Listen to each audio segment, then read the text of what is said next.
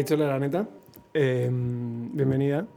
Eh, ¿Tú crees que podría haber una, una, ministra de diversidad en el próximo gobierno eh, que lleve tu nombre? Que lleve mi nombre lo veo difícil.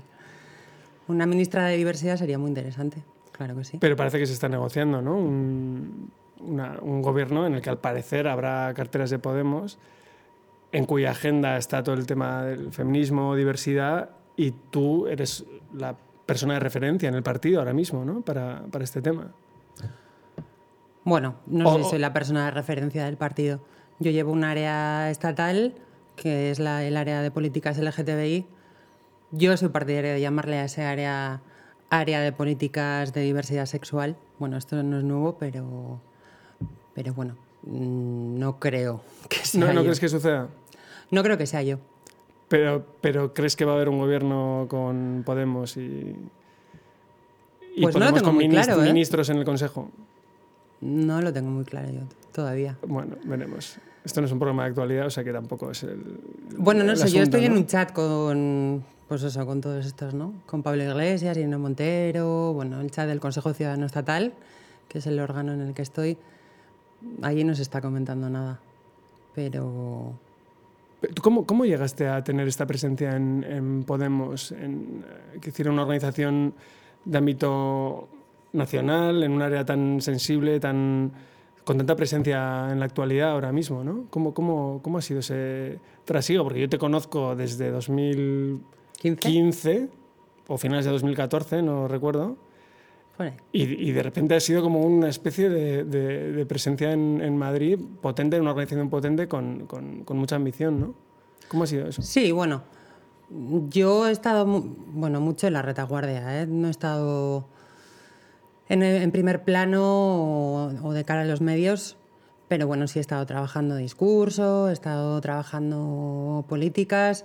Bueno, la verdad es que todo sucede de una manera bastante natural. Yo en el 2007 me fui a vivir a Madrid y allí estuve... Yo sabía, creo. sí. Sí. Y allí estuve en contacto y en relación con muchos movimientos sociales de, de Madrid. Y ah, bueno, y en concreto también estuve en un espacio que era de referencia, ¿no? que era el Centro Social Patio Maravillas. De maravillas. Y bueno, por allí pasaban, bueno, pues muchos de los que han acabado siendo dirigentes de... Que cerró De Podemos. el, la- el Ayuntamiento de Podemos, ¿no? El Patio Maravillas. El Patio Maravillas no lo cerró el Ayuntamiento No, de pero Podemos. hubo, hubo no. alguna polémica, no recuerdo. Pero bueno, perdona, que te interrumpí. Sí, bueno, lo, lo lo cerraron, o sea, hubo sucesivos cierres Mm. del Patio Maravillas porque cuando cerraban un sitio, pues el patio se trasladaba a otro y, y otro y otro, y entonces todo eso sucedió en el, en el gobierno prácticamente del, del PP. Mm. Bueno, el heredero del Patio Maravillas ahora es la Ingobernable en Madrid, Mm. pero bueno, en todo caso es un caldo de cultivo donde se juntan muchos Que movimientos creo que tiene un problema también con el, con el edificio, ¿no? Que se lo cedieron a un, un empresario y que, bueno, Sí, ahora no una estoy- vinculación contractual que ahora no pueden des- desligarse de ella, algo así. Sí, hay algún lío ahí.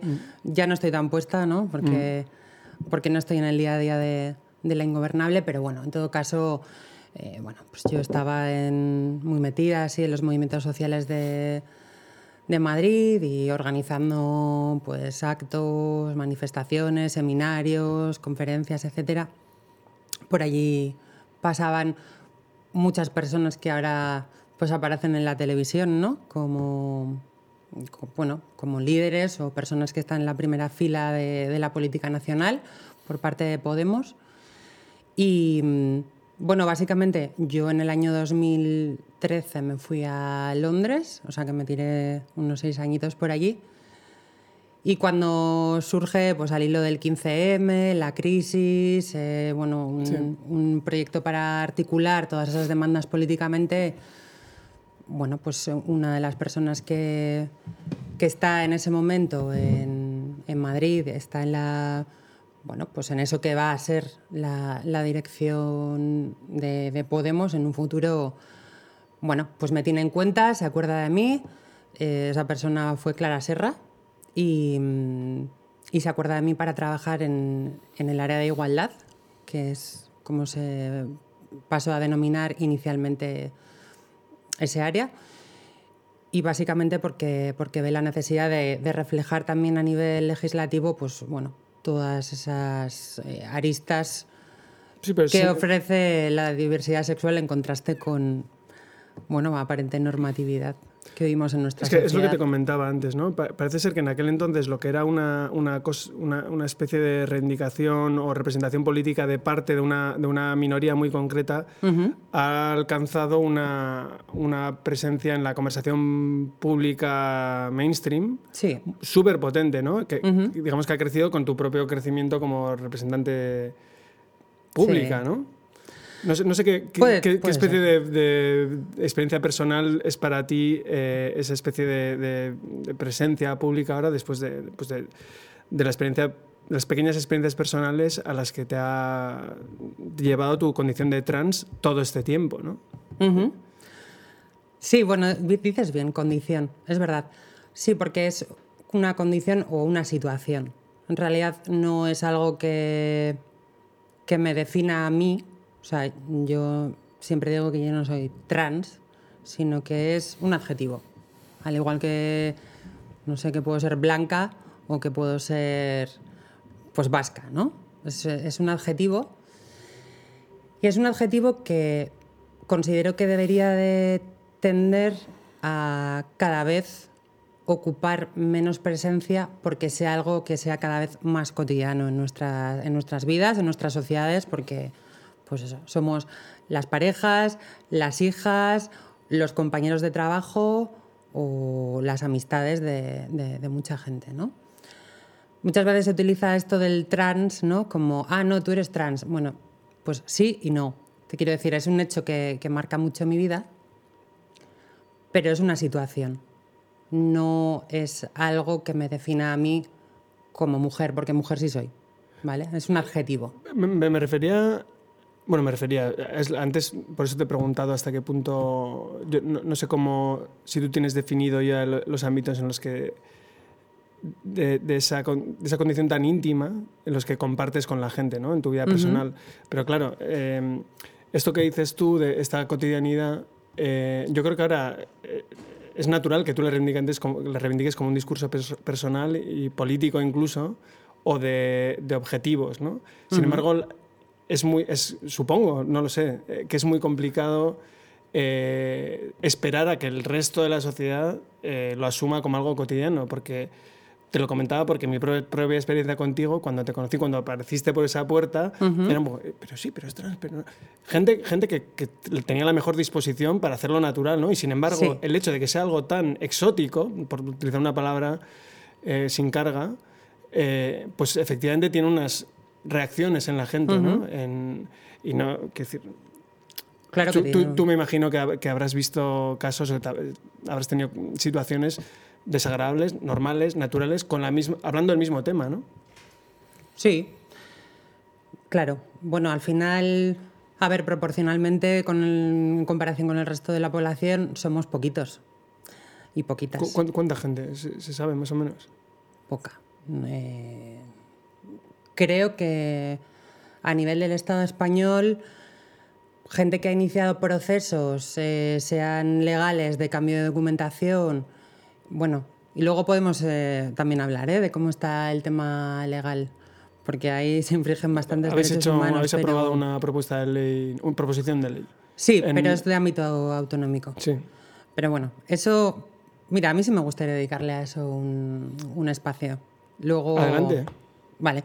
Bueno, pues el tema es, eh, me preguntabas, ¿no? ¿Cómo cómo de repente, ¿no? Que esto, este discurso, esta visibilidad va parejo a mi propia trayectoria política o mi propia visibilidad, bueno, en ciertos espacios, en ciertos medios. Bueno, la verdad es que yo sí que tengo que decir que esto sí que puede ser una consecuencia de un activismo que, que empecé a la par que se aprobó una, una ley en el 2007 el 15 de marzo de 2007 se aprueba la ley de rectificación registral de nombre y sexo. Eh, el que tú eh, te, te permitía cambiarte de, de nombre al, a un nombre propio de, de, de otro sexo. Eh, ¿no? Sí, Sí, aunque eso también tiene su intríngulis, ¿no? Porque al final lo que dice esa ley, esa ley supone un avance con respecto a la anterior situación, que era una situación de completa, o sea, que no estaba recogido en la legislación, por la cual si alguien, bueno, pues decía, a ver, a mí cuando he nacido me han eh, etiquetado de un sexo legal que no, que no, es, eh, que no me corresponde, y entonces para proceder a esa rectificación de sexo legal había que pasar por una situación de un juicio donde un juez dirimía si tú eras de ese sexo al que decías pertenecer. ¿Con y eso qué, lo hacían, criterio eso? Pues con un criterio de un forense que básicamente lo que hacía era bajarte la ropa interior y mirar qué genitales tenías. Eso en el 2007 se cambia mediante esta ley que eh, todo ese procedimiento lo convierte en un procedimiento administrativo. Es decir, que pasa por el registro civil, no hay juicio, no hay forense, pero tiene unos requisitos previos. Uno, que la persona tiene que ser mayor de edad, es decir, los menores de edad no pueden cambiar sus, nombres o su mención de sexo, por ejemplo, en las listas de los colegios, de los institutos, etcétera, etcétera. Y además tenías que tener la nacionalidad española.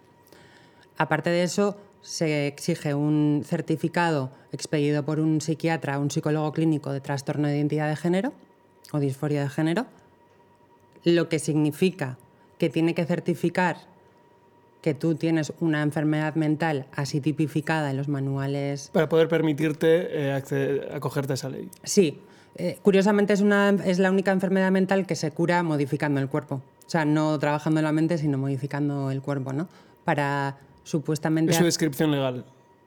Es la descripción que aparece en los, en los manuales de psiquiatría y, de, y en el manual de la Organización Mundial de la Salud. Y no solo eso, sino que además había que pasar, por un proceso médico durante un mínimo de dos años. Un proceso médico por el cual, bueno, pues aparte del diagnóstico de, disforia de género, que es un diagnóstico que básicamente lo que viene a decir es, vale, yo certifico que tú eres quien dices ser, pero además quien dices ser tiene que estar sujeto a que tú te sientas mal con tu cuerpo, con tus caracteres sexuales. Si no te sientes mal con tu cuerpo, con tus caracteres sexuales, caracteres sexuales como los genitales o como otros caracteres sexuales que tenemos en el, en el cuerpo, pues eh, tenías que fingir que te sentías mal. Y aparte de eso, tienes que pasar un proceso médico de dos años que se traduce en que obligatoriamente, salvo en algunas excepciones donde es claramente perjudicial para la salud de esa persona que tiene algún tipo de condición o que es muy mayor, por ejemplo, eh, tenías que tomar una medicación obligatoriamente. Porque además te hacían bueno, controles y seguimiento, sí, de tratamiento hormonal. Claro, esto lo que significa en la realidad es que se está tipificando en base a un estereotipo que hay sobre los hombres y las mujeres en situación de transexualidad. Porque ¿Qué, hay. ¿qué, es cuál? Pues que hay, pues eh, que es que toda la gente se va a operar de los genitales y si no es así, que toda la gente tiene aspectos de sus caracteres sexuales con los que se sienten mal. Esto cada vez está más refutado, esto cada vez, em, bueno, hay un grupo cada vez más numeroso que dice, a ver, no, no, no, no. O sea, es que que yo sea hombre no depende de si tengo los pechos más grandes o más pequeños o si tengo la regla o la dejo de tener. Depende de que yo soy un hombre porque me vivo así, como el resto también se viven como hombres y como mujeres, ¿no? O sea, no, no tiene que ver con, con un malestar que tengas tú hacia tus propios caracteres. ¿Qué implica me vivo así en tu experiencia? Quiero decir, eh, más allá de, tu aspecto físico.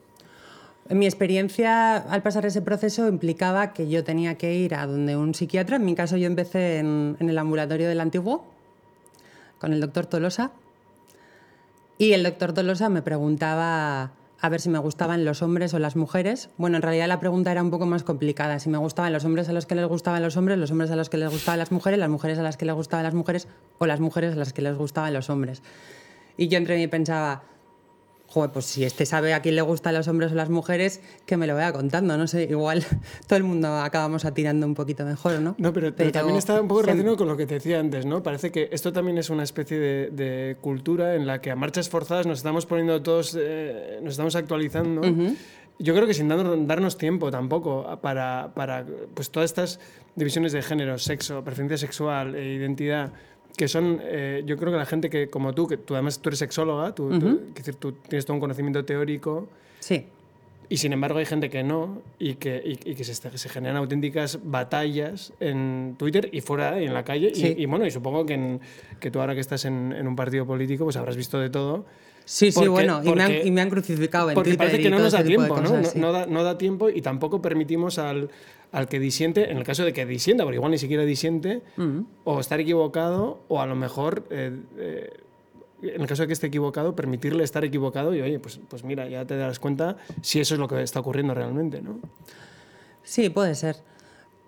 Para, aquí, para mí hay aquí un asunto que es clave, y es que más allá de que estemos hablando de un ejemplo de diversidad sexual, que puede ser las situaciones de transexualidad, lo que nos falta es toda una educación eh, para cultivar el valor de la diversidad sexual. Eso también es un, bueno, pues es un posicionamiento, es una decisión política, ¿no? por ejemplo, la decisión de poder tener, porque se incluye en los currículos escolares, una asignatura adaptada año por año a, bueno, pues a, a la percepción y los conocimientos que puedan tener los alumnos de precisamente de, educación de los sexos, de educación sexual entendida como de los sexos, no educación de la jodienda, ¿eh? educación de, los sexos. La, mm, ¿No tuviste una, la controversia que tuviste con el PP estaba relacionada con esto? La controversia que tuve, bueno, no sé si he tenido controversia. En realidad yo denuncié una situación que a mí me parecía que estaba sucediendo delante de mis ojos y es que el 27 de junio, o sea, hace nada, se modificó una ley que se aprobó en el 2012, que es la ley en el Parlamento Vasco, la Ley Integral Vasca de Transexualidad. Se modificó un, apartado, que era el apartado 3, que decía que las personas que podían acceder o podían estar incluidas o protegidas por, eh, bueno, pues por el articulado de esa ley, tenían que ser eh, tenían que recibir un diagnóstico de un psiquiatra o un, psicólogo clínico que certificara que eran transexuales. Bueno, yo siempre digo que la gente no es transexual, o sea, que transexual es un adjetivo, no es algo que componga la esencia de nadie, ¿vale? Entonces, certificar si alguien es algo es, es francamente complicado, porque yo cómo voy a certificar si tú, por ejemplo, eres un hombre, bueno, o sea, habrá una descripción, supongo. Claro, pero esa tus cromosomas, tu. Eh, claro, pero eso es un discurso biomédico. Es eh, limitar quiénes somos a los cromosomas, a las gónadas y a los genitales. Una pregunta tan importante, yo creo que hay como tres preguntas importantes ¿no? en la humanidad. Y una es de dónde venimos, individualmente o colectivamente, ¿eh? o como sociedades. ¿A dónde vamos? Y otra es dónde estamos y quiénes somos. Bueno, pues hay una parte de, de todo esto de la transexualidad que un poco lo que viene a cuestionar es, bueno, no cuestionar, sino poner en evidencia que algo que asumimos de una manera natural, que es ese discurso biomédico que dice que quienes somos... Lo artificial de las categorías. No es artificial, es un discurso. Es un discurso biomédico. El discurso biomédico habla de que em, somos hombres y mujeres en base a tener testículos u ovarios tener em, ciertos genitales, ¿no? pene o vulva, y tener ciertos cromosomas. Bueno, cosa que a la mayor parte de la gente los cromosomas ni se le miran, ¿eh? Con, ver, un poco cuando nacen los. Bueno, porque son la expresión corporal de esos cromosomas, ¿no? Bueno, no tiene por qué, ¿eh?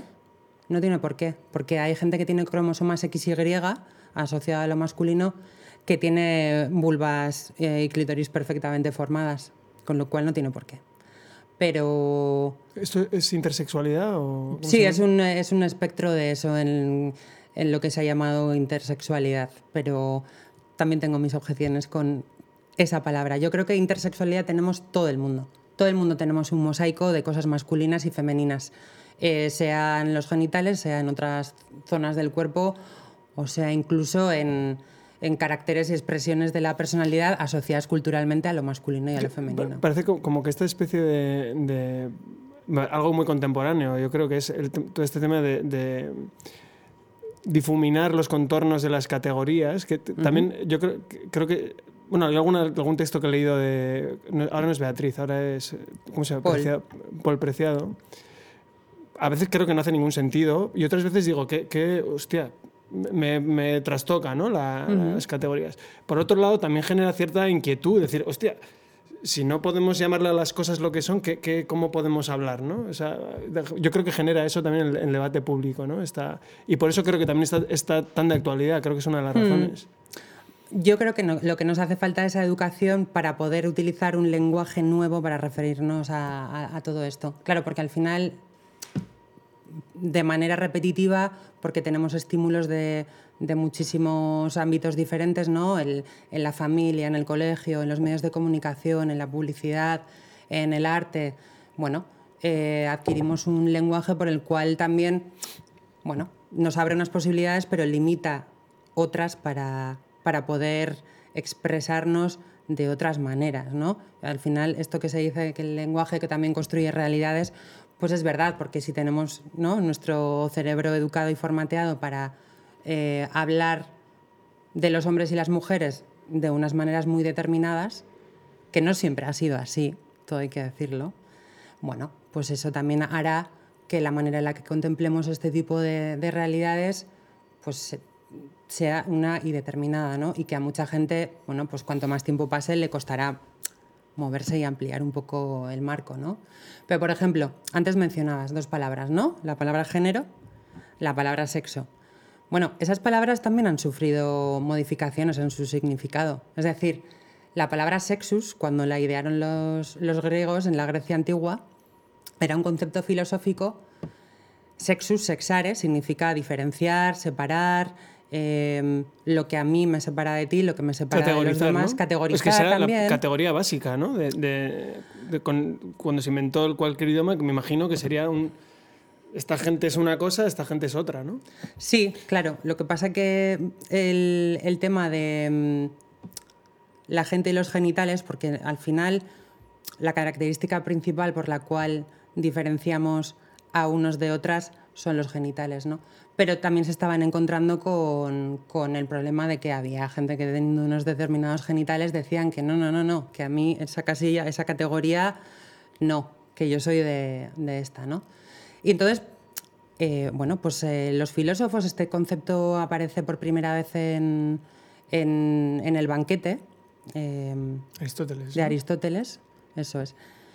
Bueno, pues la palabra sexus, la palabra corte, es lo que significa. Sexo significa corte.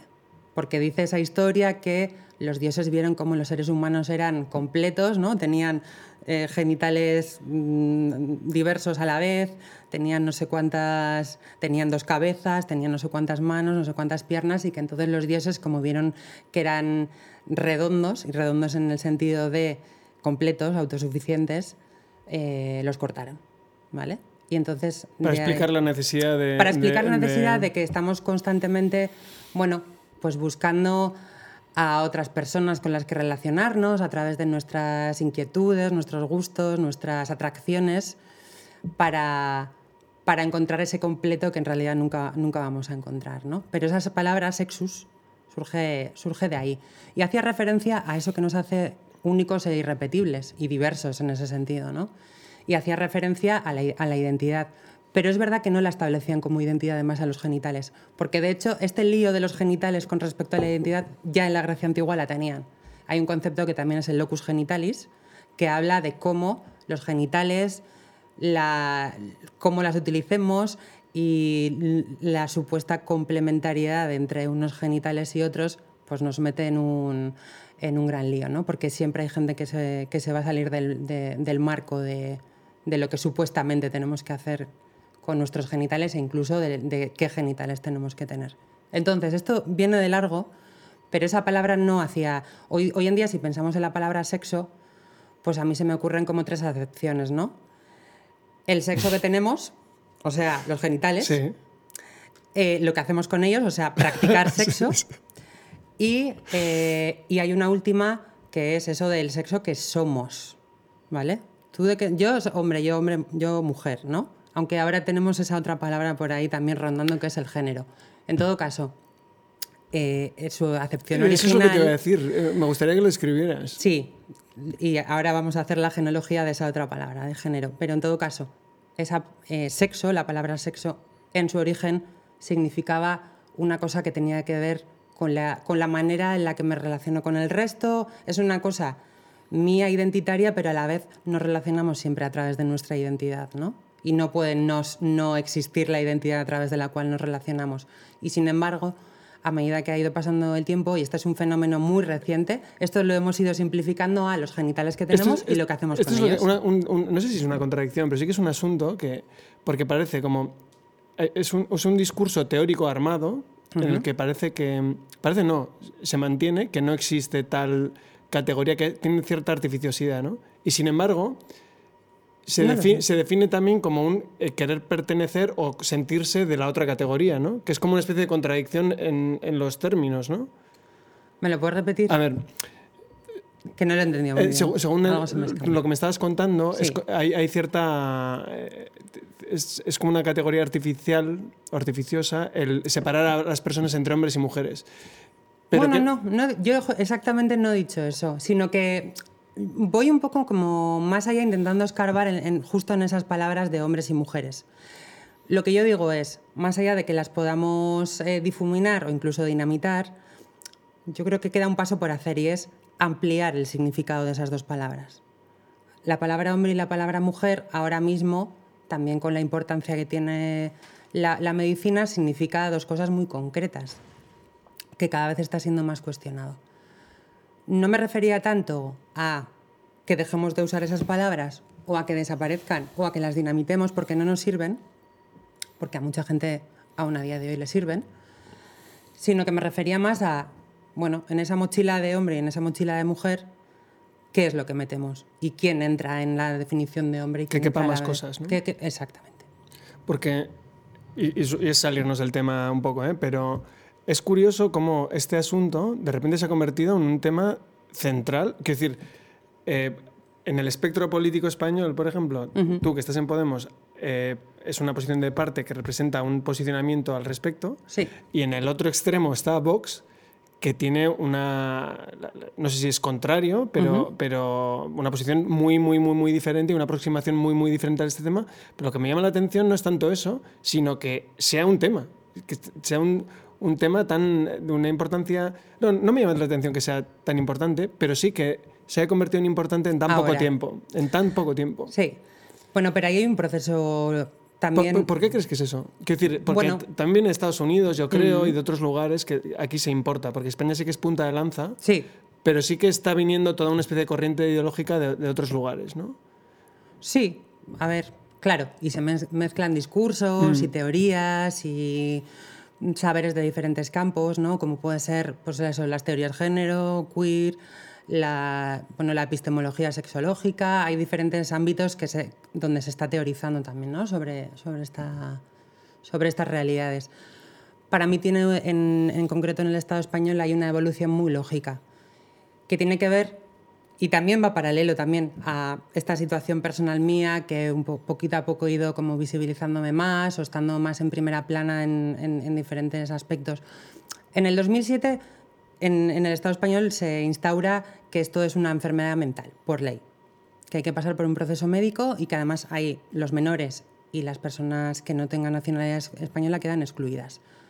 Ahí se inicia toda una línea de activismo que no tanto quizás en el Estado español, pero sí internacionalmente, eh, nos llaman para acudir a muchos foros. Yo me he tirado ocho años en un, bueno, en un grupo que tenía personas expertas o profesionales de, diferentes ámbitos precisamente para ver y para hacer un trabajo en relación con la Organización Mundial de la Salud para, para encontrar... En España. No, internacionalmente. ¿Pero el grupo era español o era, un, No, había gente argentina, eh, brasileña, tailandesa, eh, neozelandesa, australiana, eh, africana. Sí, sí, éramos un grupo de, personas global que teníamos reuniones con la Organización Mundial de la Salud precisamente para intentar como ampliar el foco sobre, bueno, pues esto que te decía, ¿no? Que ser hombre, que ser mujer, cómo estamos catalogando desde los servicios y desde el acceso a los servicios de salud toda esta realidad, que era hasta el momento patológica, ¿no? Eh, o sea, se, trataba de manera que era considerada una enfermedad. y cómo un poco darle, darle la vuelta a eso, ¿no? Porque en realidad lo patológico es que alguien no pueda ser quien es. Y además está, cada vez más hay estudios que demuestran que todo este tipo de terapias de conversión, de intentar ¿no? transformar a la gente, no, no funciona. Que además parece que hay, que hay gente que quiere, que quiere hacer un revival ¿no? de estas cosas. En, en Madrid se ha escuchado ahora, ¿no? Con, con, el tema de Vox en, en, la comunidad o en el ayuntamiento, no sé dónde era. Creo que siempre han estado ahí, nunca ha dejado de existir, aunque es verdad que ahora hay, bueno, pues en el ruedo institucional, con todo lo que eso implica a nivel de visibilidad, pero también de recursos, pues entra un partido que claramente y sin ningún tipo de tapujo defiende este tipo de, terapias, ¿no? Que están demostradas científicamente que no, que no funcionan. Pero en todo caso, hay una línea que tiene que ver con que empieza a haber hace 10 años un activismo de personas en situación trans que lo que empezamos a decir es, bueno, ojo, a ver, a mi mente no le pasa nada. Incluso con mi cuerpo puedo hasta estar más o menos apañadita. No tengo que modificar mi cuerpo para sentirme quién soy, porque quién soy ya me siento de antes, ¿no? No es como este, esta mitología que habla de, no, antes era una mujer y ahora es un hombre, ¿no? Bueno, pues seguramente el relato de, muchas personas como yo es, no, no, no, es que nunca hemos dejado de ser quienes somos, siempre hemos sido hombres o, los hombres o las mujeres que, que hemos sido, ¿no? Ahí hay una parte que alcanza ese ámbito internacional, no tan visible en el Estado español, pero luego hay una parte muy potente que derriba muchos estereotipos y muchos mitos, que es la aparición de los niños en situación de transexualidad y de, y de las familias, de esa primera generación de familias que, que los defienden y que defienden que no tienen que hacer nada para ser los niños y las niñas que ya son y que siempre han sido, ¿no? ¿Y ¿Quieres decir que, hay, que, hay, que, esto levanta cierto conflicto político porque hay gente que le parece que es eh, prematuro o que, que, no tiene vuelta atrás o este asunto, ¿no? Tiene muchas ramificaciones. Si existe el mito de que la transexualidad o lo trans es algo elegido o un estilo de vida o incluso en su versión más extrema un capricho, ¿no? A pesar de las consecuencias que tiene, porque las mujeres en situación de transexualidad tienen un 85% de paro, exclusión social, etcétera, etcétera, ¿no? Pero a pesar de todo hay ese discurso de que esto es algo como que se elige, ¿no? Claro, pero ¿cómo defiendes que esto se elige si te aparece una niña de dos años diciendo que es una niña? O sea, que nada más hablar está diciendo que, que, es una niña y que además no solo eso, sino que las familias por primera vez los están escuchando, ¿no?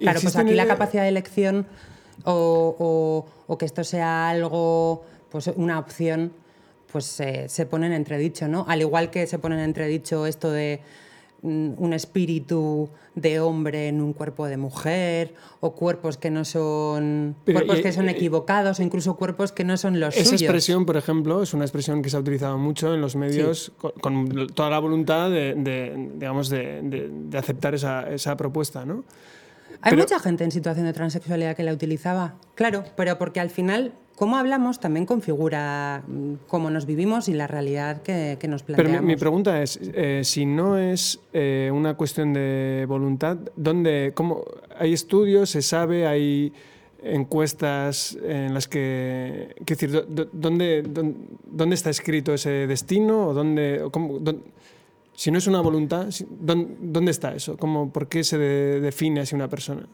¿O dónde está? ¿Por qué, se manifiesta? ¿Tú cómo te defines? En cuanto al sexo, ¿te refieres? Como un hombre. Vale. ¿Y tú serías capaz de decirme por qué te defines como hombre? Eh, bueno, supongo, que es una, un, Yo tengo claro por qué me supongo que, como supongo que ¿eh? sería para mí es un, es un supuesto. O sea, es, un, una cosa que se da por supuesta, ¿no? Una cosa que siempre fue así. Pero hay alguna gente a la que no se le da por supuesta. O sea, yo, por ejemplo, mi respuesta personal a por qué yo soy una mujer la tengo clara, pero tiene que ver también con mi vivencia. Soy una mujer porque no puedo ser un hombre. O sea, un hombre no puedo ser. Yo no sé por qué soy mujer, pero sé que una parte de eso tiene que ver con que hombre no puedo ser. Entonces, la otra parte, que es la del, la del exactamente el por qué, pues ahí nos entramos en un melón que ni la ciencia, ni las artes, ni nadie lo tiene resuelto ahora mismo, ¿no? Entonces, toda esa parte investigativa es que este es otro tema. En la sexuación de los cerebros, o si esto es algo referencial y cultural, que sucedería si alguien nace en una isla desierta sin nadie más. Porque, porque, esto es lo que otro tema que no, no, es tanto que yo que yo creo que el tema del trans no es por las por la gente trans, sino porque en la, en, las, en la situación de las personas trans se manifiesta un tema que creo que es lo que realmente ocurre con todos estos movimientos que han ganado tanto, tanto peso últimamente feministas o LGTBI o trans, que es esta, esta especie de lucha entre lo, si es biológicamente determinado o es la cultura la quien lo determina. ¿no? Y parece que hay que eso, en vez de una... Yo lo, que percibo también porque estoy mucho tiempo en Twitter y creo que Twitter es, es, un... Bueno, ya lo sabes tú. Pero parece como que... Eh, Luego te cuento una anécdota de Twitter. Vale, me lo cuentas ahora. Pero yo creo que más que una especie de aproximación para, para, saber cuál es la última actualidad al respecto, la mayoría de la gente tiene una posición política. O sea, que decir, está en contra de si, si, hay un análisis que dice, pues esto es por, eh, por eh, socialización, eh, tal. Pues hay gente que está en contra porque la biología tal, y al revés, ¿no? Sin, sin, sin, sin tener una apertura a lo que se sabe. Sí. Esa sensación me da. No sé si la compartes. Sí, sí, sí, la comparto, sí, sí. Y de hecho hay como cada vez más dentro de los movimientos que están interesados en estudiar esta situación y mm, los que no son excluyentes, tipo los discursos de hazte oír y de vos, quitando eso o dejándolo aparte, pero dentro de los movimientos que están y también de la academia que está por estudiar este, este fenómeno, la relevancia de este fenómeno es que afecta como un poco a la población en general, porque esa es la pregunta que, subyace, ¿no? O sea, ¿por qué soy? Bueno, las mujeres del Partido Socialista, esta que decías, ese es el asunto, ¿no? Que ha habido, que en Twitter también ha hecho bastante ruido. Eh, bueno, no sé dónde fue la charla que dieron. En Gijón, fueron unas jornadas organizadas por el Ayuntamiento de Gijón, donde está gobernando el PSOE, y bueno, fueron unas jornadas donde, bueno, pues se utilizaban expresiones como que las mujeres trans pues son actrices del género, ¿no? No, son mujeres de verdad. Sí, como que están interpretando, ¿no? Hay algunas que no interpretan y hay otras que sí, o hay otros que sí, entiendo yo, ¿no? Digamos que su, su, posición sería que lo que te convierte en una mujer es tu, determinación biológica para serlo. Claro, pero la determinación biológica la tenemos que tener mm, cogida con pinzas. Porque lo que llamamos biología, o sea, no sé, pero por ejemplo, la forma de mi mano o la diferencia de tamaño entre mis dedos también es biológica, pero eso no se utiliza como determinante de quién soy, como hombre o como mujer, ¿no? Se utilizan unos marcadores muy concretos y eso parece que eso es la biología. No, es que hay muchos ámbitos más de la biología que, se pueden estudiar y que de hecho se están estudiando aunque no se les dé tanta visibilidad y tanta publicidad, ¿no? Con lo cual, con esto de lo que es biológico, no biológico, bueno, yo lo que diría es que lo biológico abarca mucho más que las cromosomas, los genitales y las gónadas, ¿no? Y que también se pueden estudiar, lo que pasa que no se, están, no se les está dando mucho, mucho bombo, ¿no? Hay gente que incluso está estudiando em, la distancia que hay entre los genitales y el ano porque, porque hay diferencias o están midiendo ese tipo de diferencias, ¿no? Bueno, pero esto no está en el discurso público. esperaremos a que, a que Puede ser interesante, no lo sé. En todo caso, em, evidentemente cuando se plantea que una mujer, por ejemplo, es una mujer que tiene vulva, que tiene útero, que tiene ovarios y que esos ovarios en algún momento han tenido que producir, por ejemplo, pues, eh, una regla o los gametos que habiliten eh, que se pueda procrear, pues también hay mujeres que tienen mm, ovarios y que tienen vulvas que tampoco están siendo incluidas ahí, ¿no? de hecho, me, estaba acordando ahora que lo decías antes, no te lo he comentado, eh, había como una especie de leyenda con Ani Gartiburu, eh, como de... Como de, ah, ¿qué pasa con esa tía? Que no sé, que supongo que a ella le resultaría muy desagradable y que... No sé si la conoces. Sí, sí, claro. No, no, de hecho, en algún momento ella, ya muchos años después, yo recuerdo un programa de la ETV en la que de refilón hizo referencia a esto, ¿no? Sin entrar a la cuestión y sin responderla, pero hizo referencia a la cuestión. Sí, bueno, de Annie Gartiburu lo que se decía era que tenía. A ver, esto a nivel de calle, pero básicamente lo que se decía es: Annie Gartiburu es una, alguien que tiene cromosomas XY que tiene insensibilidad a los andrógenos y que por lo tanto su cuerpo, todo su cuerpo, ha sido, se ha desarrollado con caracteres sexuales muy femeninos. Pero habitualmente lo que les ocurre a estas mujeres es que cuando llega la adolescencia no les baja la regla y entonces en una mm, visita al médico descubren que tienen testículos inguinales y, mm, que tienen cromosomas X y Y, ¿no? Pero esto suele ser ya más tarde en la vida.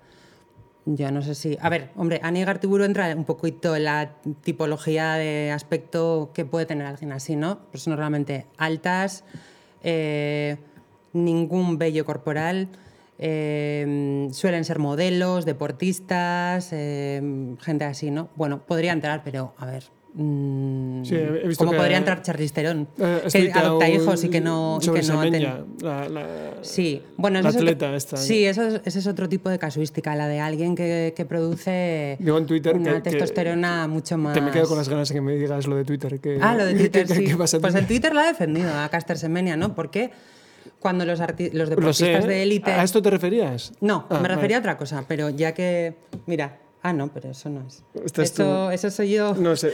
en una entrevista con el diario Yo sí, Vasco. la- a Semeña yo creo que la... Pero la- sí que he hecho varios, varias alusiones a... hace- ¿Te acuerdas hace cuánto? Pues para que lo busquen aquí. Sí, dinos la fecha y a ver si Joder, podemos pues la verdad es que no me acuerdo. Bueno. La fecha, igual hace dos o tres semanas. Sí, yo, es que fue hace tiempo. Fue hace tiempo. Nada, da igual. No, Pero bueno, en todo caso, está ese debate ahí también. Eh, la, la IAFF, que es la Sí, la- Asociación Internacional que regula este tipo de cuestiones, está regulando eh, qué es lo que consideran hombre y qué es lo que consideran mujer, ¿no? Entonces, mujer, ellos han ampliado un poquito el marco y consideran mujer solo, independientemente de los genitales que tenga, la que tenga la testosterona reducida a cierto rango, ¿no? A ciertos parámetros. Sí, sí. ¿Qué pasa? Que Caster Semenya, pero no solo, hay otras también, Sí, que de manera natural, sí. Producen esa testosterona. Aquí entra el debate. Claro, sin embargo, a los hombres no se les pone límite. No se les pone límite a su A su rendimiento físico hombría, extraordinario. sí, sí. Y otras tienen rendimientos físicos extraordinarios, pero es que el deporte de élite consiste en rendimientos físicos extraordinarios. Lo que quieren hacer con ellas es, eh, mediante la ingesta de, mm, de medicación antiandrogénica, reducir, Ah, debería tomar alguna especie de... claro, de medicación. Para reducir su potencial. Para reducir, efectivamente, es- en eso se traduce, reduce su testosterona, con lo cual entra en el rango de lo que esta asociación internacional considera como mujer. Sí, pero también ahí incluiría todo el tiempo en el que las hormonas han estado actuando en su cuerpo, eh, que ya no se puede quitar de eso, ¿no? Lo tenemos aquí Claro. si queréis ver. ¿eh? Yo creo que os referís a este, ¿verdad? sí. Este. Tengo Sí. varios, pero bueno. Sí. Sí, Es, es, una- es un artículo en Nice. sí, se venía el, el ser y el deber ser, ¿no? De- Claro, yo de- le no es- decía, Eso es. Se niega Sí. a competir. Sí, no sé, sí, es verdad. Que además me, yo pinché, me llamó la atención el, el- el tema, porque la verdad es que no lo leí, pero me, parece como que se le permiten en unas categorías y en otras no, ¿no? sí, dependiendo de las distancias, se le permite o no se le permite. Porque el rango de, es uno y no. y- y- ya. Sí, porque lo tienes regulado de manera diferente. Entonces, mira, Semenia, es que es, un- es un debate ¿no? sobre lo que es ser hombre y ser mujer, por ejemplo, en el mundo del deporte. Claro, los, ra- las- lo- los rangos y las normativas ahí cambian. Pero Semenia, sin ser una mujer en situación de transexualidad, se está enfrentando a, esa zona difusa, ¿no? a esa zona difusa, claro. Eh, ella dice, no, no, no, a ver, yo soy una mujer. Eh, y punto. Y nadie me tiene que, o sea, si mi cuerpo y mi sistema endocrino produce esto, ¿por qué tengo que limitarme a ser peor atleta para encajar en lo que esta asociación dice que es ser una mujer, ¿no? Bueno, ahí está esa, reflexión y la verdad es que, que esto es un ejemplo más de diversidad sexual, ¿no? Eh, pero nos encontramos, bueno, pues con múltiples restricciones y definiciones sobre quién entra y quién no entra en esas categorías de, de hombre y mujer. Y un poco hilando también con, con este asunto de Twitter. ¿Qué, qué- qué es lo que eh, te pasó? La anécdota. Sí, bueno, a ver, yo he sufrido, tampoco he sufrido tantos ataques en, en Twitter, ¿eh? pero bueno. ¿Tienes muchos seguidores? Va, no tantos. No, no sé, 1400 o algo así. Pero... Cuando seas ministra tendrás más. bueno, pues cuéntame, cuéntame. Entonces organizó eh, un- una Twitstar que se llama Irán Varela, una Twitstar feminista. No sé si una- ibas a comentar lo de Bárbara Goenaga. Lo de Bárbara Goenaga, pues no sé si tiene mu- No, bueno, lo- adelante, perdona, que te interrumpido. Pero bueno, de Bárbara Goenaga no, pero del partido de Borja Semper sí comentaré algo, porque antes hemos intentado sacarlo, ¿no? Eh, organizó una mesa redonda hace... ¿Cuándo fue esto? El 31 de octubre de 2018. Y ¿Quién? era eh, Irán Zubarela, Mm. en Bilbao. Al hilo de que en una universidad de, mm, de verano de Podemos, bueno, de otoño fue porque en verano no se hizo, una chica que se llama Sam Fernández, que además fue alguien se por- llama? Sam Fernández, que es muy amiga mía desde hace mucho tiempo y de hecho la propuse yo porque me parece una tía muy interesante. Propuso, eh, bueno, ¿por qué no repensar el sujeto del feminismo? ¿Por qué no ampliarlo? ¿no? O sea, al final está hablando del, del debate sobre lo que es ser hombre y ser mujer. Que no se refiere solo a mujeres. o que, o que no se refiere solo a las mujeres como las hemos pensado históricamente hasta ahora. Entonces, se monta esa mesa redonda, estábamos eh, una madre de la asociación de Naizen, de Crisalis Euskal Herria, estaba Josep Iturrioz y estaba yo. Y luego estaba Irán Zubarela de moderadora, ¿no? Entonces, en el momento en el que Irán Zubarela, que tiene no sé cuántos mil seguidores, pone, pone eso, pues ya empiezan los ataques, ¿no? Empiezan... La mesa se, llamaba... eh, no me acuerdo, transexualidad o lo que es ser mujer o, bueno, qué es ser hombre, qué es ser mujer, no me acuerdo muy bien cómo se llamaba la mesa, pero empieza, claro, nos etiqueta y empieza toda una serie de, sin parar durante todo el día, de, comentarios que básicamente lo que venían a decir, en esa mesa la única mujer es Irán Zubarela, eh, porque nos quieren meter a tíos en el movimiento feminista, porque no sé qué, porque no sé cuántos. Entonces, bueno, yo que estaba en mi trabajo y luego estaba en las cosas del taller de artes escénicas y todo esto, veía como mi móvil vibraba sin parar, cientos de comentarios ahí. Y bueno, cada, cada- cada vez leía más barbaridades. Incluso en una de estas alguien intentó hacer hilar. O sea, que yo soy un hombre, ¿no? Por decirlo así es un hombre. Esta, esta tía que dice que es una tía y que, o que le dicen que es una tía que va a participar, ¿no? Aitzole Araneta Se re- es un la tío- gente refiriéndose a ti. Sí, es un hombre. Está en la dirección de Podemos. Podemos presenta leyes de transexualidad eh, que intentan eh, borrarnos a las mujeres del mapa, porque el discurso era ese, ¿no? Como que ya no existen las mujeres. No es cierto, pero bueno, ella hacía una Ponen- relación poniendo en cuestión la categoría tradicional. poniendo en cuestión que a ellas las, eh, que ya no se les iba a considerar mujeres porque las nuevas mujeres somos nosotras, ¿no? Y, y de ahí hacía como una especie de hilo eh, en el cual ella, buscando información sobre mí, había visto que había estado en este grupo de trabajo de la Organización Mundial de la Salud y es un grupo de trabajo de una ONG que está financiada por eh, Open Society y por Arcus. Lo de Soros. Lo de. Soros, efectivamente. Lo de Soros y otro multimillonario que no sé cómo se llama. Entonces ella hacía la ligazón de un tío el- el- Pero bueno, de estos en la pero- dirección de pero- Podemos. Pero esto es lo que te decía antes. Esto al final, que decir, la propia Irene Zubarela tiene un discurso muy beligerante, que hace gala de él. Yo creo que ella también fue, digamos, lo, lo recibió cuando, le- cuando el tema este de, de Bárbara Goenaga. Y es a lo que me refería, ¿no? Parece que se ha convertido en un tema muy útil para antagonizar o para, digamos, para enfrentarse, Mm. Que yo no veo tampoco que tenga mucha intención nadie de, de alcanzar acuerdo o de, hablar tranquilamente del asunto, ¿no? Ni, a Iranchu, ni las que la critican, ni los que montaron esto, ni nada. Hombre, ¿no? a mí me parece En una Twitter, historia muy Twitter. divertida, la verdad. Porque si intentas relacionarme a mí con George Soros, digo, joder, pues Ya, relaciones sí, de sí. verdad. no sé, ¿no? Pero quería hacer como un planteamiento de que en realidad había una conspiración global. Sí, sí. mm, Pero es muy Twitter eso, ¿no? Es muy Twitter, pero a mí me pareció muy cinematográfico, muy como de guion, ¿no?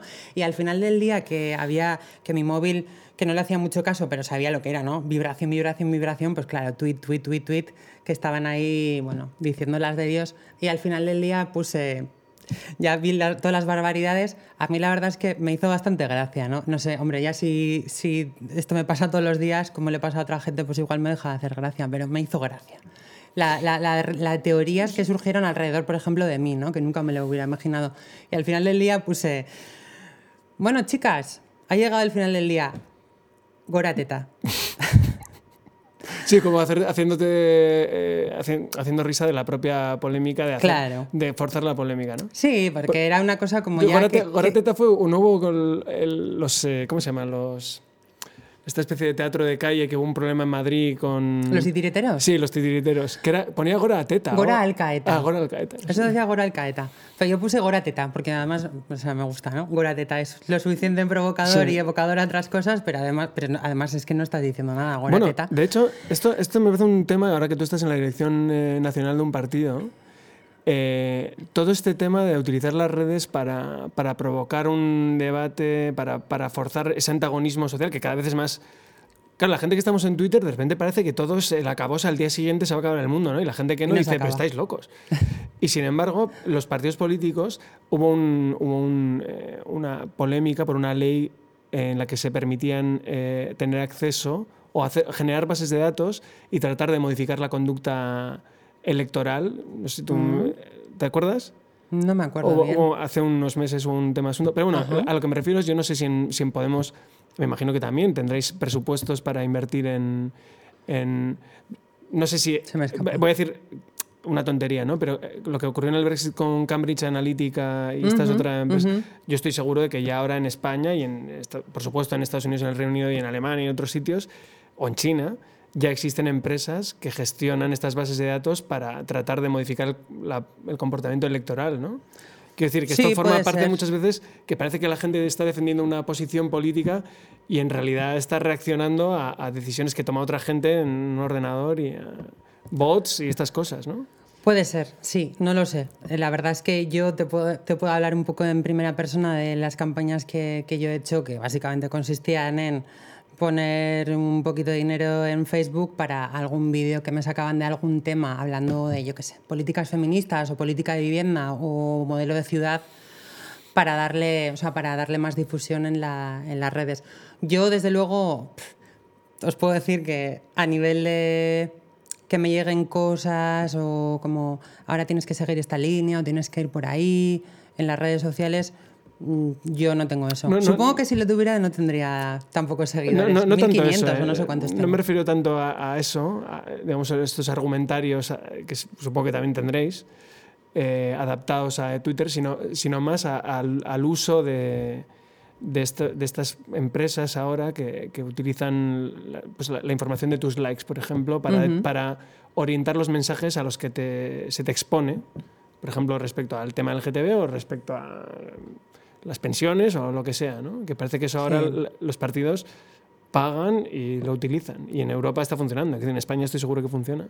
Sí, sí, sí. A ver, claro, pero efectivamente, o sea, ellos analizan pues qué, a qué cosas le da like a la gente o qué cosas retuitea o qué cosas eh, está buscando en las redes sociales y en base a eso con pues eso, con Programas campañas eh, mm, pagadas por, por los partidos les aparecen pues unos contenidos u otros. Claro, eso sí se hace, sí. Pero vosotros, yo no sé eso, pero me imagino que ahora igual tendréis más, más presupuesto, de participación de los presupuestos públicos de estas ayudas directas que tienen los partidos. Ujú. Pero claro, eh, esto ahora, antes sería como una especie de cortijo del PP y el PSOE y ahora como que vosotros accedéis a estas cosas también, ¿no? No sé si vosotros los cargos cedéis, eh, antes creo que los cargos de Podemos cedían parte de su sueldo público a la organización, no sé si... Ahora también. Sí, tenemos nuestros salarios, claro, porque además de hecho ha aparecido en prensa, ¿no? Ha aparecido en prensa el sueldazo que yo voy a cobrar y tal, ¿no? Como una crítica. No, no, no, no, como Mm, un hecho, que es verdad. En el pleno de constitución del Ayuntamiento de Donosti. como el sueldazo que vas a cobrar. Eh, sí, sí, sí. No, no, no. Sí, apareció cuánto íbamos a cuánto iba a cobrar el alcalde, cuánto iban a cobrar los, los concejales de gobierno, los eh, Sí, creo que me acuerdo. los portavoces de la oposición y luego los concejales rasos también cuánto, cuánto iban a cobrar. Eh, yo pa- paso a cobrar eh, un sueldo muy potente, pero efectivamente sí, tengo limitación salarial, que son tres salarios mínimos interprofesionales del 2000 Que está a congelados al 900, 2010 ¿no? no, no, no, no, congelados a- al salario mínimo interprofesional de 2018. Y estos Es son todos los cargos eh, públicos de Podemos. Ah, sí. Sí, los que, los que llegan a, a cobrar eso, sí. Sí, sí. Tres salarios mínimos interprofesionales del 2018, no teniendo en cuenta la subida de los 900 euros. No es 900 por tres, sino que era 735 por tres, en este caso. Y sí, y el resto lo donamos. Antes se donaba a proyectos sociales, eso que se llamaban Impulsa, y, y ahora se hace de otra forma. Ahora don- donamos al partido y luego una parte de eso sí que se destina a, a diferentes proyectos sociales, pero, pero es donación al partido. ¿Qué, qué ha pasado con Podemos? ¿Por qué era, parecía que iba mm, que le iba a petar, que iba mm, a saltar los cielos, creo que era la expresión? Mm. Y ahora parece como que da la sensación de que cada vez va peor y menos y, que eso- esa sensación da. Porque ya sé que, que en el ayuntamiento aquí habéis tenido... Sí. Habéis, habéis aumentado. ¿no? Sí. No, no solo no, no habéis reducido la pérdida, sino que habéis crecido. ¿no? Sí.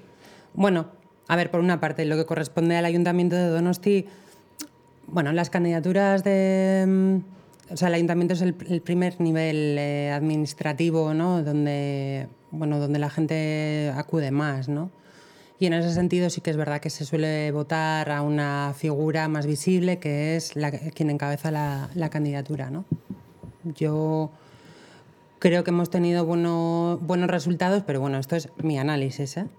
Uno, porque sí que planteábamos cosas sensatas, concretas y, coherentes y además no eran, mm, no sé, cosas grandilocuentes como norias que van a solucionar la vida de los ciudadanos, sino que planteábamos, mm, bueno, pues pequeñas cosas que haciendo mucho podían cambiar la vida de la gente, ¿no?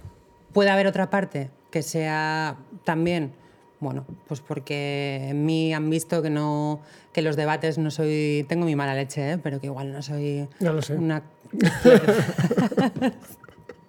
lo sabes, ¿no? Sí, sí. Lo, lo has sufrido. No, Vale. no. Pero no, pero es verdad que cuando tengo debates tengo una actitud igual, eh, bueno, más, más calmada y más. Y que incluso si hay cosas que escucho que me parecen que me parecen lógicas, que me parecen que efectivamente pueden redundar en un bien común, es que no tengo ningún Pero no, no problema te en preguntaba apoyarlo. tanto eso, sino, sino Voy- luego voy con la otra parte, ¿eh? pero como organización, como... Y luego hay una tercera parte que igual, y enlazando con lo que estábamos hablando antes, es que efectivamente, pues yo soy, o alguien como yo es un perfil un poco nuevo, ¿no?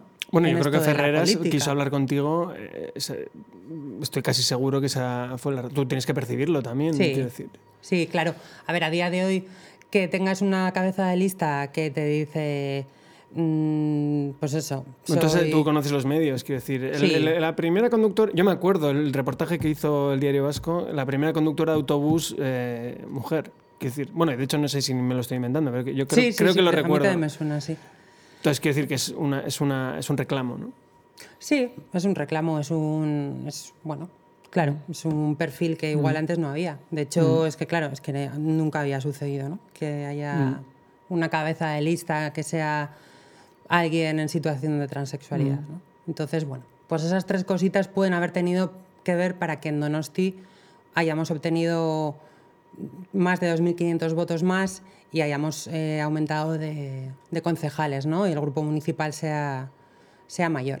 Eso viene en contraste, efectivamente, con lo que decías, con, bueno, pues con, en Euskadi con, con la bajada, pero en, en ciertas comunidades autónomas con, bueno, con un declive de, de los votos a Podemos, ¿no? ¿Eso a qué puede responder? Bueno, pues por una parte, puede responder a que tenemos que aprender de los viejos partidos de no enseñar tanto las costuras. En todos los partidos hay conflictos internos, disensos ideológicos incluso, ¿no? Pero sin embargo yo creo que Podemos en ese sentido ha sido transparente para mal, es decir, ha enseñado las tripas en todo momento. Eh, y ¿Te luego refieres, también... te refieres a, la- a los- a las eh, disidencias internas o a, o a los conflictos internos? Por supuesto. O sea, Rejón, toda esta cosa, de, ¿cómo se llama? La, Carmena, Errejón. la- era una de las fundadoras que, que luego se quiso ser candidata en Galicia y... Ah, sí, Vescansa. Vescansa. Vescansa, sí. Sí, me refiero a ese tipo de cosas. O sea, creo que, que se ha pecado de, de- de ingenuidad, ¿no?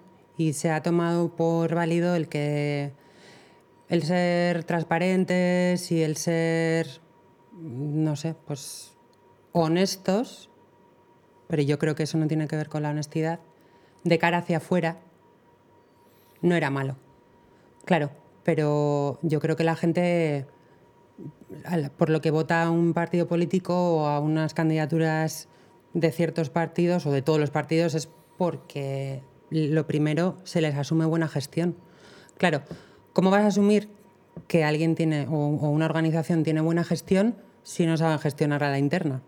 ¿no? ¿Cómo van a gestionar a la externa? Entonces yo creo que ha sido, este ha sido un, un factor, ¿no? Podríamos llamarle el culebrón de Podemos, pero, pero en todo caso ha tenido, ha tenido incidencia absolutamente. O sea, pero todo, ¿eh? desde la batalla por Vista Alegre 2, el caso Plon, eh, Íñigo y Carmena se fundan en otra plataforma. A mí me, llama la atención cuando, cuando digo eh, a Pablo Iglesias, o, por ejemplo, esto que estás diciendo tú, que no hagáis referencia para una cosa que. Bueno, yo no.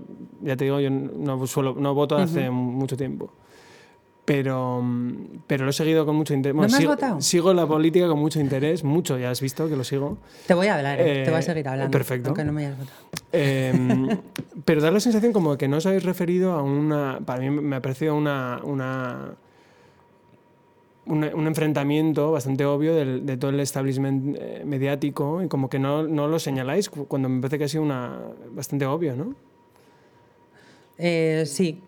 Medios. sí el país fue hiper eh, beligerante. Sí, seguramente con, con, otros partidos que están muy establecidos en el régimen, y ahora ya empiezo a hablar como una de Podemos, pues, pues seguramente hubieran sido menos cañeros, ¿no? menos, mm. menos beligerantes. Sí, hay una parte que tiene que ver con eso y también efectivamente que los grandes medios de comunicación pues están en manos de, de quienes están pero hay otra parte que el resto de los partidos no, no, han enseñado las costuras así, no lo han hecho. Y eso da una imagen que no es buena a la gente. Y luego hay, hay otra parte que yo creo que tiene que ver con ser una organización muy joven y que frente a una situación de crisis, de conculcación de derechos laborales, sociales, civiles, etcétera, etcétera, y económicos, se planteó como una fuerza con un discurso en respuesta a, pero ahora toca articular no el discurso en respuesta, sino la propuesta. Y cuando se levantan eh, las pasiones de la gente porque le están afectando en su día a día, porque no llega a fin de mes, porque tiene muchísimos problemas para salir adelante, es un discurso muy potente. Pero una vez ese marco, ese escenario de conflictividad social, ya no está tan presente porque se ha pasado esa época de crisis, porque ya las movilizaciones no, son tan grandes, aunque tenemos algunas, ¿no? como las de los pensionistas, las movilizaciones eh, a favor de los derechos de las mujeres, con todo el tema de la manada, etcétera, etcétera, pero eh, creo que nos ha sabido trasladar en, general ¿eh? que, que, es un partido que tiene, que tiene propuestas, que no solo funciona en reacciona. Hay un tema ahí que yo creo que mm, me da la sensación de que, de que es incómodo para, para, vosotros y es el tema en Cataluña se ha visto con Ada Colau, con el tema de su, su posicionamiento respecto a si es legal o es pertinente el referéndum. Y creo que aquí, aunque no ha habido mucho foco al respecto, también lo es en cierto sentido. ¿no? Parece que todo es si eres eh, nacionalista o no, o si eres favorable a un referéndum o no y como que tampoco Podemos tampoco ha definido su, cuál es su posición, ¿no?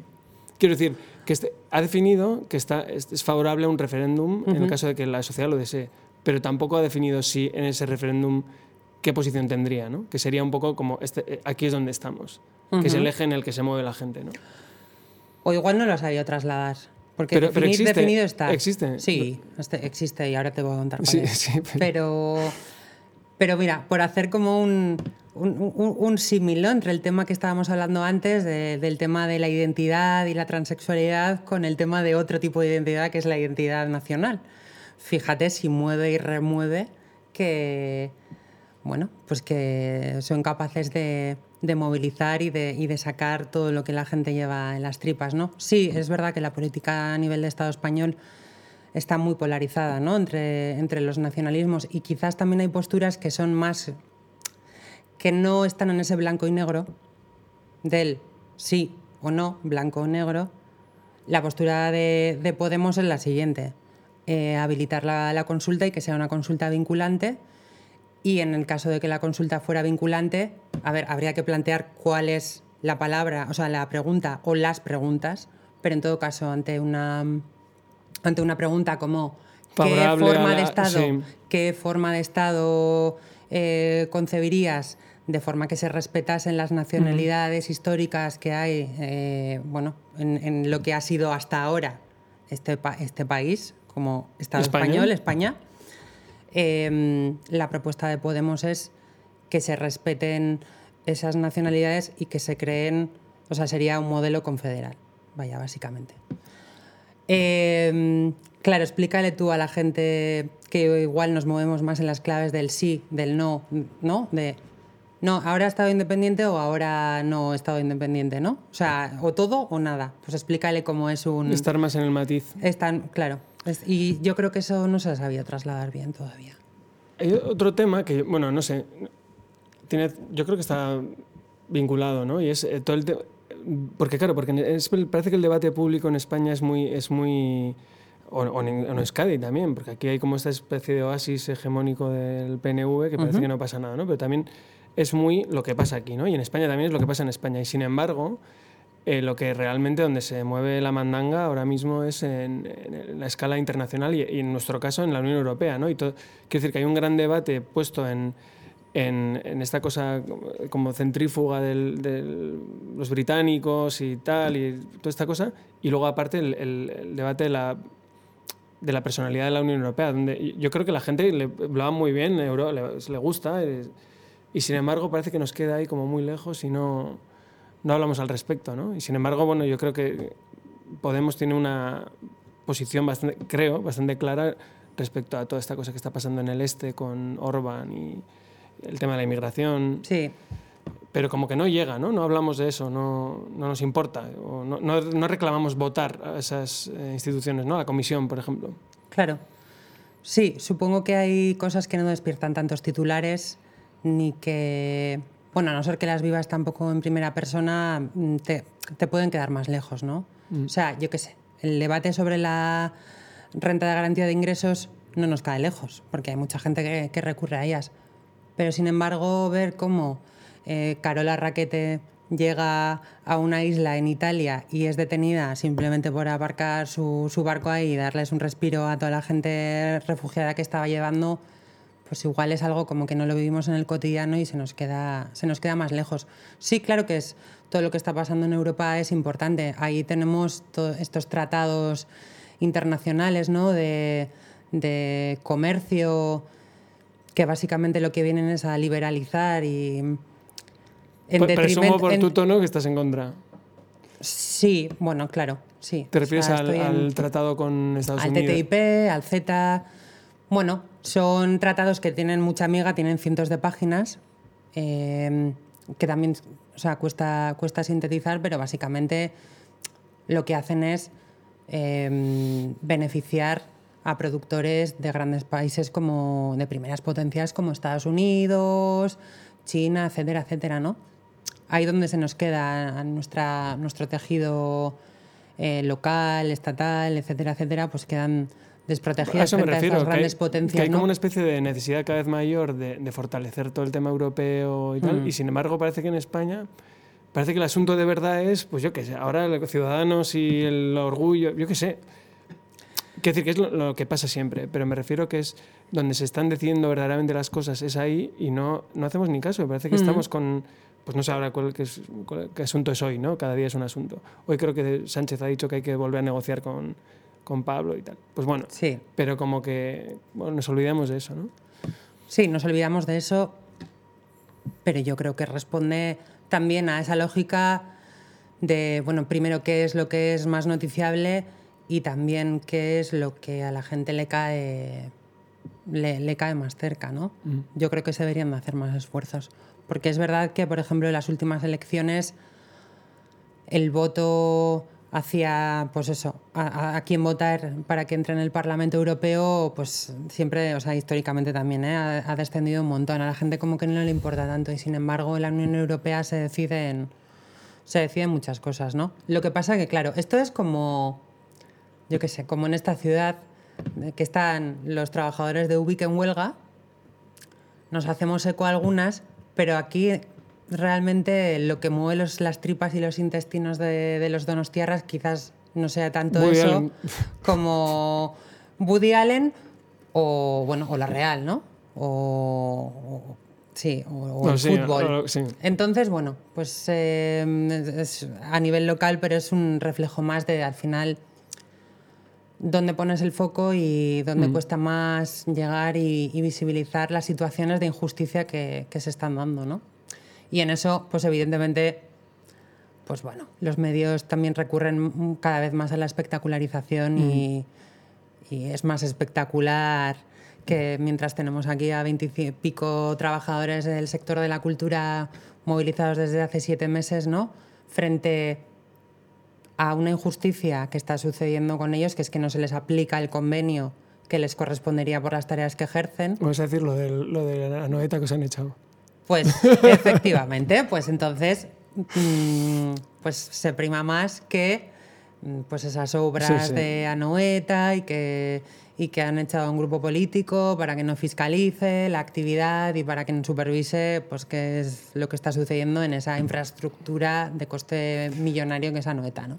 Pues ya me contarás a ver qué, cómo avanza ese tema. Eh, Tendremos en, la en- en información una igual. siguiente conversación. Y, y nada, pues me ha encantado la, la conversación. Espero que tú hayas estado a gusto también. No te he terminado de decir Cuéntamelo. cómo he llegado yo, a- o sea, cuál ha sido la trayectoria, ¿no? Cuéntamela. Pues entonces eh, estaba en el 2007, ¿no? Que yo iba a ser psiquiatrizada por, por el doctor Tolosa eh, para iniciar mi cambio de papeles.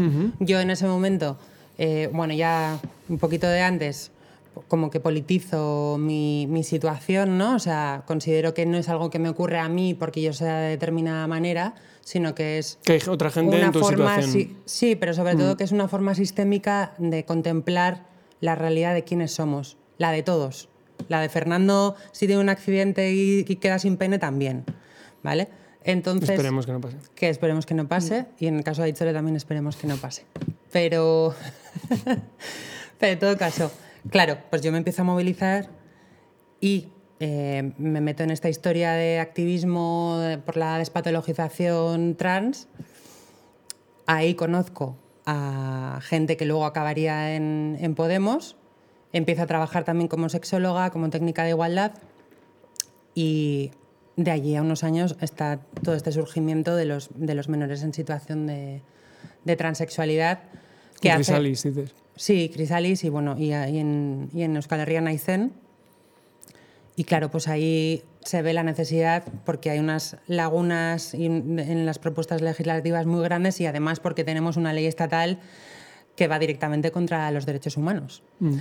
Entonces se ve la necesidad de trabajar todo ese, todo ese marco de la, de la diversidad sexual y es desde ahí donde, desde donde bueno, pues me recuperan o me contactan otra vez después de un tiempo así sin, sin haber tenido mucho contacto y, y, bueno, pues me meten en la lista de, de Vista Alegre 2 y, y voy al Consejo estás. Ciudadano Estatal. Claro, y como además me metieron como experta en estas cosas, pues llevo el área estatal LGTBI, lo cual me trae pues Y- y asuntos lo- como lo del PP. Y lo que, te rondaré comentar. Morena, ¿no? Porque parece que eso tiene visos de continuar, ¿no?